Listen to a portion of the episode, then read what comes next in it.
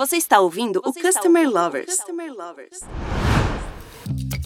Olá pessoal, estamos começando o Customer Lovers. Eu sou Leonardo, head da High Academy, a primeira business school voltada exclusivamente ao tema Customer Experience. E eu, Diego Aquino, da High Platform. E o tema que vamos falar hoje é sobre a cultura centrada no cliente. Mas será que realmente é um grande diferencial para as empresas investirem nessa estratégia?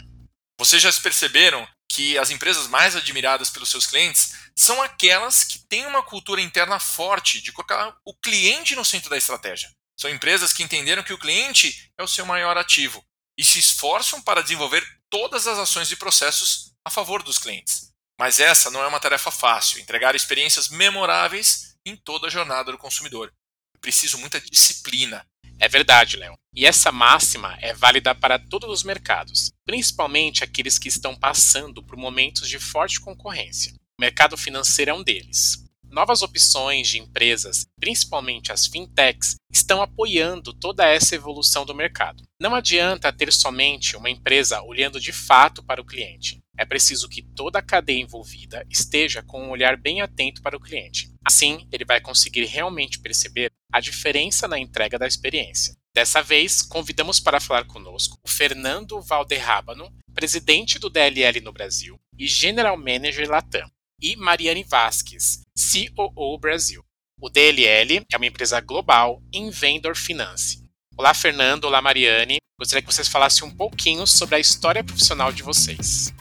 Muito obrigado, Diego e Leo. Eu sou Fernando, sou espanhol. Faz 30 anos que comecei a trabalhar no mercado financeiro e 23 anos que trabalho no DLL. Esses 23 anos tive a oportunidade de trabalhar no Brasil, na Argentina, nos Estados Unidos e na Europa em diferentes funções. E faz três anos que tenho esta posição aqui no Brasil, no, no DLL e na América Latina. E eu sou a Mariane, uma apaixonada por esportes, engenheira química de formação. Trabalhei na manufatura por muitos anos e hoje estou atuando então no mercado financeiro. Sou atual COO do DLL Brasil, muito focada em processos, tecnologia, inovação e cada vez mais a melhoria da satisfação dos nossos clientes.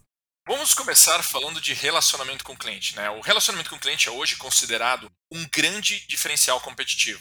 Quais as principais razões para você pensar dessa forma? Né? No mercado do DLL, ele faz realmente a diferença? Consegue trazer alguns exemplos para a gente? Pois é, o relacionamento com nossos parceiros é um diferencial competitivo muito importante para nós. A gente fornece financiamento de equipamentos e tem outros concorrentes no mercado que oferecem também esse financiamento. O grande diferencial é o jeito que a gente oferece esse financiamento, que é através de parcerias com fabricantes e distribuidores de equipamento. O nosso objetivo é que os nossos parceiros vendam mais e melhor, e então estamos muito integrados nos processos de vendas deles. Hoje, o DLL tem parceiros eh, a nível internacional como a GCO, Apple, Siemens, Philips, GE e provavelmente todos vocês já usaram alguma vez um equipamento ou um software que esteja financiado pelo DLL. E é interessante porque nós não somos um banco que tem agências espalhadas pelo Brasil, onde às vezes essa presença física pode se tornar mais marcante e a gente realmente demonstrar mais forte essa questão do relacionamento, mas a gente acaba tendo uma capilaridade muito grande por todas as parcerias que a gente faz hoje por todo o Brasil e a gente tem pessoas de campo visitando sempre muito perto. Mas não só isso, quem está dentro dos nossos escritórios também, a gente cuida que a gente tenha um tratamento e um atendimento muito personalizado que faz com que os nossos clientes, os nossos parceiros se sintam bem acolhidos, bem recebidos e a gente sempre trabalhando nas demandas deles. Isso a gente vê muito claramente nas nossas respostas de NPS. Hoje a gente tem mais de mil respondentes por ano respondendo a nossa pesquisa. Nosso índice ele é altíssimo quando a gente compara com benchmarks do mercado. E a maioria desses respondentes ressalta a parceria e o relacionamento que a gente tem com eles e como isso uh, se traduz numa agilidade, numa percepção de uma boa experiência para os clientes mesmo às vezes a gente precisando passar por processos burocráticos, já que nós somos eh, regulamentados como um banco, a gente precisa atender a requisitos do nosso Banco Central. Então, muitas vezes a gente tem processos super burocráticos, mas mesmo assim, de certa forma, a gente tenta sempre entender como é que é a jornada desse nosso cliente, o que, que a gente pode entregar de melhor para que ele tenha uma experiência muito boa com a gente e consiga no final ter aquilo que ele veio buscar. Ele quer ter o equipamento dele no final, ele quer ter um financiamento rápido, fácil, sem burocracias. E a gente consegue enxergar isso muito claro, então, nas nossas pesquisas hoje. O mundo tem mudado na velocidade da luz. Novas tecnologias invadindo nossas vidas e mudando os nossos hábitos. O comportamento de consumo também foi muito afetado. Na opinião de vocês, o que as empresas precisam fazer para se preparar para acompanhar essas mudanças de comportamento do consumo e conseguir entregar experiências fantásticas para eles? Esse é um ótimo ponto, Diego. Acredito que muitas das tecnologias que a gente vai utilizar agora e que a gente vai utilizar num futuro próximo, elas já foram descobertas. Então, a gente fala aí de blockchain, de big data, machine learning, inteligência artificial, low code, enfim. As ferramentas já estão nas nossas mãos. Nosso grande desafio agora é como a gente entender a necessidade dos nossos clientes e usar a criatividade para desenvolver soluções para eles. E aí vem o ponto de o que, que a gente, como empresa, precisa começar a se preparar. O que eu vejo hoje é cada vez mais a gente contratar pessoas e estimular as pessoas, os membros da nossa empresa, a estar tá exercitando essa criatividade. Já foi-se a época onde a gente passava oito horas por dia fazendo trabalhos muito manuais, repetitivos, hora extra. A gente precisa ter aquele tempo de ócio, as pessoas precisam ter tempo para pensar em coisas diferentes, ter tempo para ter uma conversa mais longa com os clientes e a partir daí conseguir desenvolver aquelas soluções que eles realmente necessitam.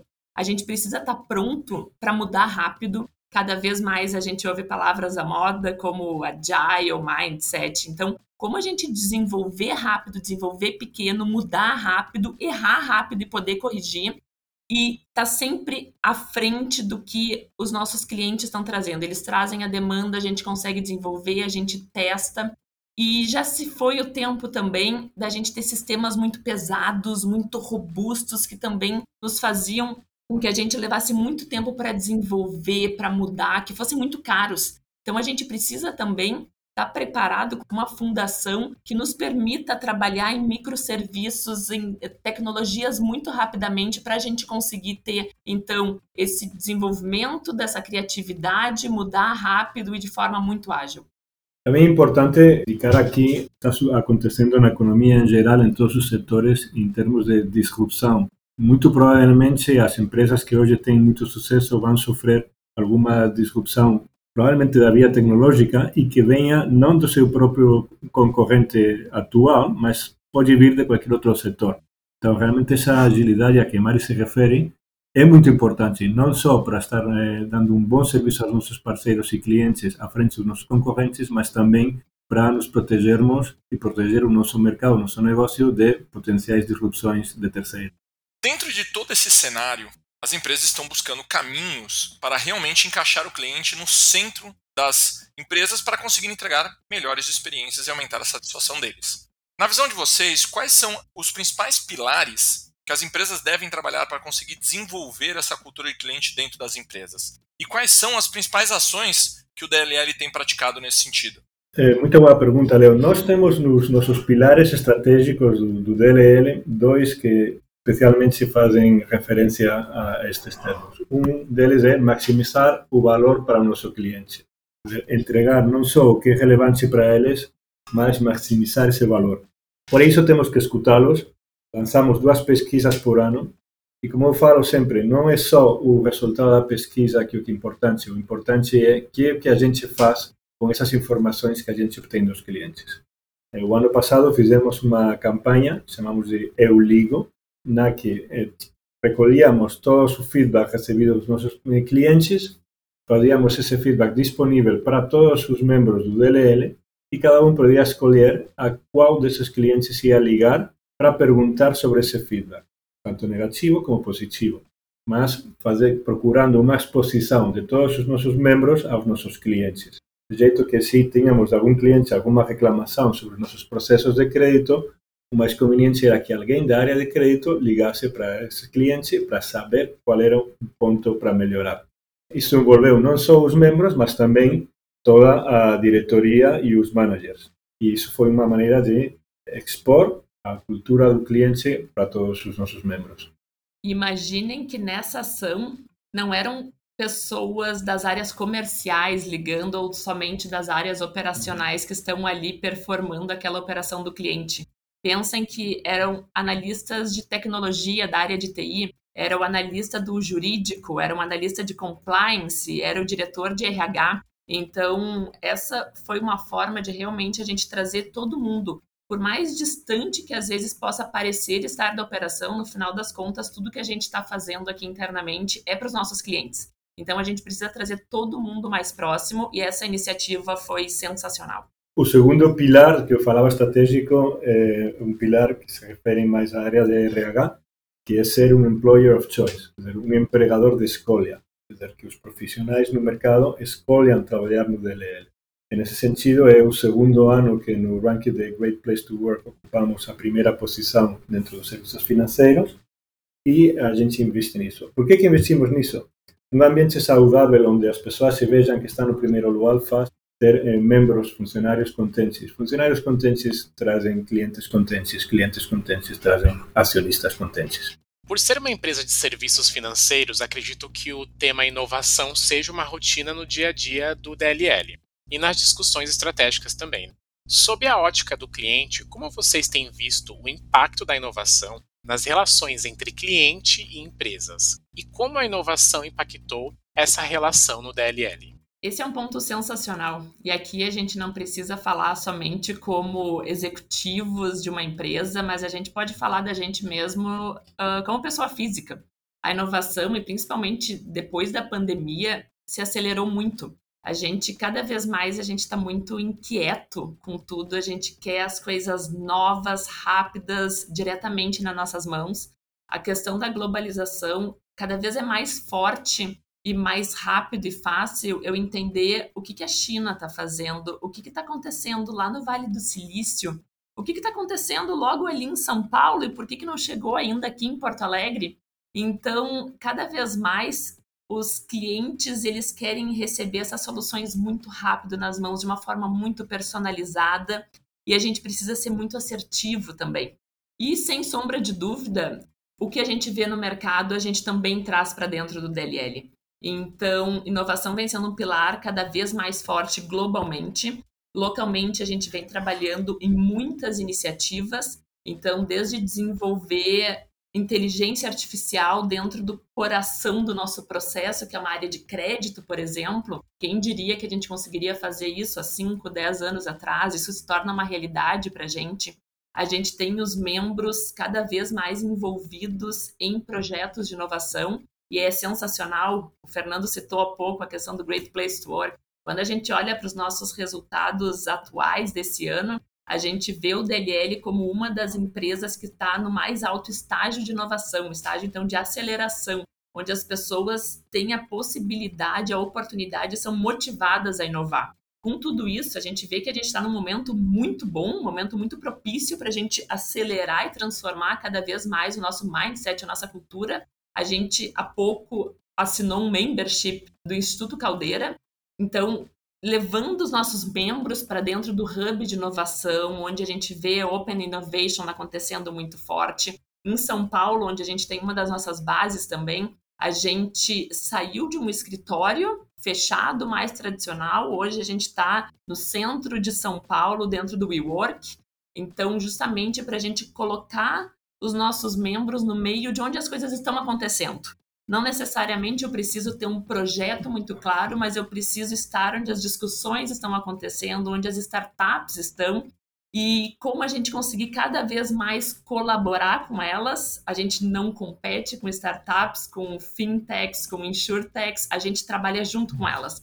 Então, como a gente estar no meio e a gente se transformar muito rapidamente. Esse é o nosso grande desafio para os próximos anos também e é onde a gente já está inserido hoje. Entender a jornada do consumidor ele é importante para conseguir desenhar e entregar uma fantástica experiência ao longo de toda a jornada. Mercados como que o DLL está inserido possuem uma alta complexidade nessa jornada. Né? E quais são os principais desafios no mapeamento da jornada em mercados como a que vocês atuam, comparado aos mapeamentos de mercados mais simples? Como vocês veem isso? Os nossos desafios vêm também porque a gente conta com diferentes eh, unidades de negócio. Temos unidades de equipamentos médicos, agrícola, industrial, tecnologia, alimentação. E então, cada uma dessas unidades de negócio tem canais de distribuição diferentes. Como eu falava, a gente se integra no processo de vendas dos nossos parceiros. Então, não é mesmo, o mesmo processo de venda para um equipamento médico que para um trator. Tem um papel de um distribuidor diferenciado, um papel de fabricante diferenciado. E também dentro de cada uma das business units, não mesmo é um processo de venda para um médico de clínica pequena que um, uma venda para um hospital Albert Einstein. O nosso negócio é um business to business to business e em diferentes setores e em diferentes distribuições. Então, realmente, a gente tem que conhecer muito quais são os pontos que produzem uma experiência para os nossos parceiros e clientes, quais são os pontos que emocionalmente têm maior ou menor impacto, quais são os pontos que vai fazer o cliente atravessar um processo mais complexo, eh, talvez menos claro, e quais são os processos mais fáceis, que têm mais impacto. É uma atualização da jornada constante, né? também porque os processos de venda estão mudando em todos os nossos setores. Não é o mesmo hoje comprar equipamento de tecnologia que era faz 10 anos. O papel do distribuidor é diferente, as necessidades do cliente são diferentes e as expectativas dos clientes também são diferentes. Então, requer muito conhecimento. Isto nos leva também a não ter só uma especialização comercial, mas também uma especialização dentro das outras áreas de back-office no escritório. Uma especialização no operacional, uma especialização nas áreas de crédito, etc. E a gente pode pensar também num grande desafio que é como a gente manter essa jornada sempre viva. A cada ano, o nosso estilo de consumo, a nossa experiência, a nossa jornada vem mudando muito, porque o mercado também vem desenvolvendo outras tecnologias. Vamos pensar como que vai ser o nosso mercado agrícola daqui a pouco, quando a gente tiver tecnologia 5G permeando todos os nossos campos, lá no interior do Mato Grosso, a tecnologia 5G, aqueles equipamentos com toda a tecnologia embarcada que tem hoje, isso vai mudar muito em relação ao que eu tinha daqui a pouco há três anos atrás. Então, são gerações diferentes também que estão tendo experiências diferentes no mercado e querem que essa experiência também, de certa forma, se reflita num mercado financeiro, no mercado de equipamentos deles. Então, não é vou contratar uma consultoria, vou desenhar uma jornada, guardo ela e utilizo ela. Não, é como que eu vou manter isso vivo, como que eu vou manter todos os meus contatos com os clientes, o meu atendimento do telefone, aquilo que ele me contou numa visita, abastecendo essa minha jornada e mantendo ela viva e eu conseguindo atuar dentro do meu negócio. Empresas que atuam no mercado financeiro e especialistas em importantes mercados como agricultura, tecnologia e construção, e também saúde, e nesse caso geralmente B2B, possuem uma grande dificuldade em manter a satisfação dos clientes finais em um nível alto, pois os relacionamentos são geralmente de longo prazo. Quais os caminhos e dicas que vocês dariam para empresas que atuam no mesmo segmento que vocês e que mantenham um alto nível de satisfação do cliente durante muito tempo. Pois é, Diego, o mapeamento que já falamos anteriormente é a ferramenta principal. Qual é o mapeamento dos pontos de contato com o cliente final? Um relacionamento a longo prazo como o nosso, obviamente tem um impacto muito forte no início do, do relacionamento e no final do nosso financiamento. Mas, no meio, nesse período de financiamento que o cliente final vai ser o nosso cliente, a gente tem que contar com o parceiro. O parceiro que vai estar mais perto do cliente e vai nos ajudar a manter esse relacionamento. Não só para uma satisfação no produto já comprado, mas também para procurar que esse cliente seja recorrente. Terminamos o período de financiamento e o cliente volte a comprar de novo do mesmo parceiro e financiar com a gente. Então, esse mapeamento é fundamental, sumindo, e os impactos desse mapeamento. Mapeamento de pontos de contato nossos ou dos nossos parceiros. Colocar o cliente no centro da estratégia é o principal desafio das empresas. E hoje, esse tema é um diferencial competitivo fundamental.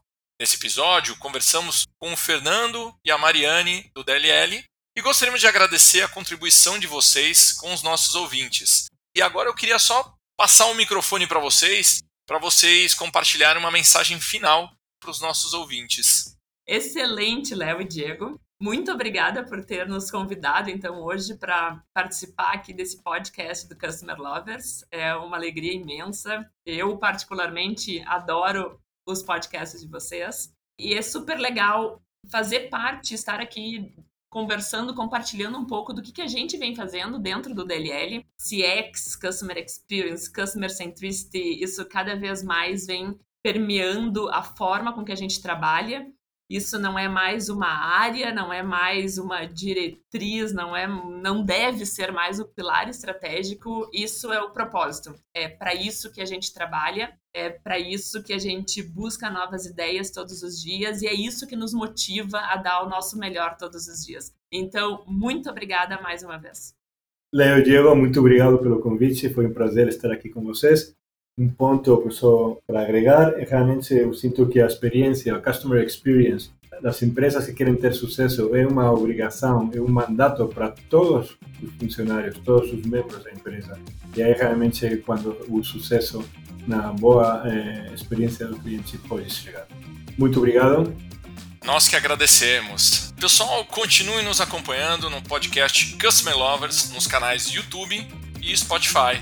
Até os próximos episódios. Abraço.